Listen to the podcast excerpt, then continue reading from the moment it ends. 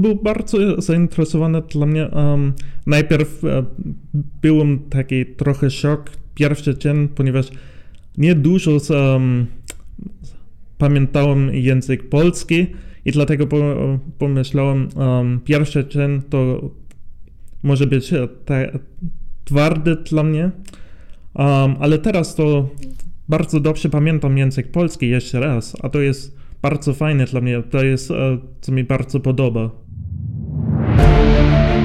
Deine Stimme, deine Zukunft. Twój głos, twoja przyszłość. Deine Stimme, deine Zukunft. Your voice, your future. Witamy na naszym podcaście. Mam na imię Alesja i dzisiaj mamy przyjemność rozmawiać z uczestnikiem Młodzieżowego Niemiecko-Polskiego Forum. Tatiana mieszka w Niemczech, zajmuje się polityką, to jest jego pasja i zna język polski na bardzo dobrym poziomie. I tutaj moje pierwsze pytanie, Tytiano, skąd znasz język polski w ogóle i jak to się stało, że mieszkasz w Niemczech? Witam, Alicja.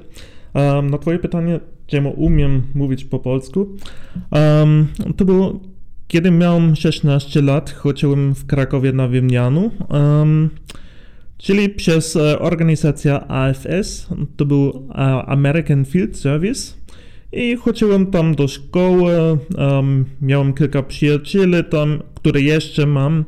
E, również chodziłem do, um, do harcerstwa i właśnie przez ten rok trochę miałem język polski i później, jak wróciłem dalej, właśnie pracowałem razem z harcerstwem i zrobiliśmy związek przez Niemiec i polski harcer, niemiecki harcerze i polski harcerze.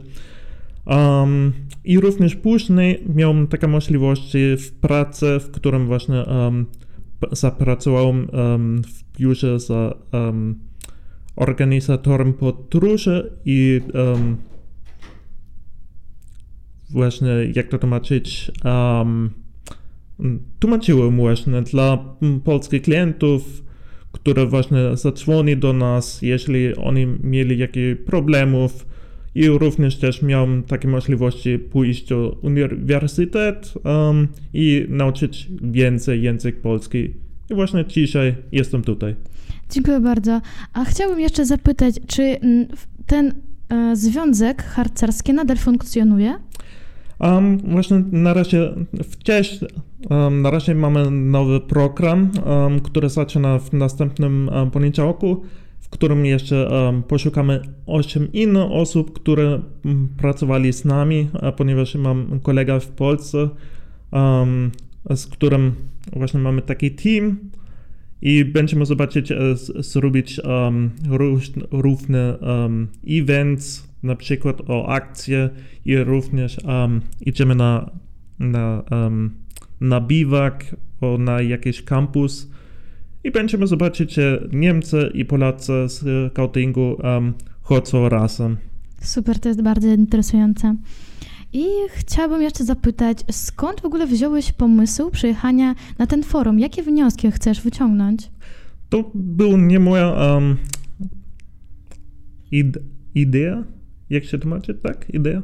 Um, ponieważ kolega z harcerstwa i scoutingu E, z Niemiec mi powiedział, że tutaj jest ten forum i również ten um, niemiecki-polski um, DPJW um, właśnie też finansuje nas um, skaucie, dlatego chciałbym um, widać skąd te pieniądze chodzą i również um, chciałbym mieć ten kontakt do na przykład do, um, do ten szef od tej organizacji.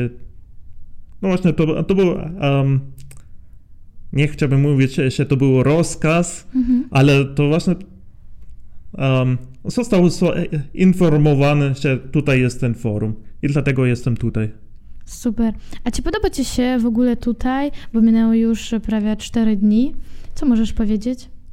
To był bardzo zainteresowany dla mnie. Um, najpierw um, byłem taki trochę szok pierwszy dzień, ponieważ nie dużo z, um, pamiętałem język polski i dlatego pomyślałem, um, pierwszy dzień to może być twardy dla mnie, um, ale teraz to bardzo dobrze pamiętam język polski jeszcze raz, a to jest bardzo fajne dla mnie, to jest, e, co mi bardzo podoba. Dziękuję bardzo. I chciałabym jeszcze zadać takie pytanie. Wczoraj byliśmy na e, spotkaniu z panią minister Katią Majer i rozmawialiśmy o paszportach unijnych, że e, chcą podjąć decyzję o takim stworzeniu e, obywatelstwa i paszportu Unii Europejskiej. Co mógłbyś powiedzieć na ten temat? Jaka jest Twoja opinia? Moja opinia o to jest, um, że to jest dobry pomysł, um, także młodzi ludzie mogą um, wjechać do innych krajów bez problemów, um, nie potrzebują jakiejś wizy, ale również też nie możemy um, zgubić. Um, tak, nasze. Ja na przykład jestem bardzo dumny na ten miasto,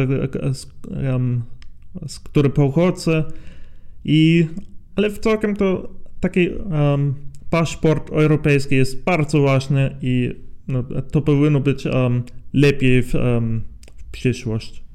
A ja jeszcze słyszałam, że masz e, obywatelstwo włoskie. Mm. I jeżeli byś miał taki unijny paszport, e, co możesz powiedzieć, o tym? Czy chciałbyś po prostu otrzymać e, niemiecki pas, paszport, czy byłoby lepszym rozwiązaniem od razu otrzymania takiego europejskiego, e, Unii Europejskiej?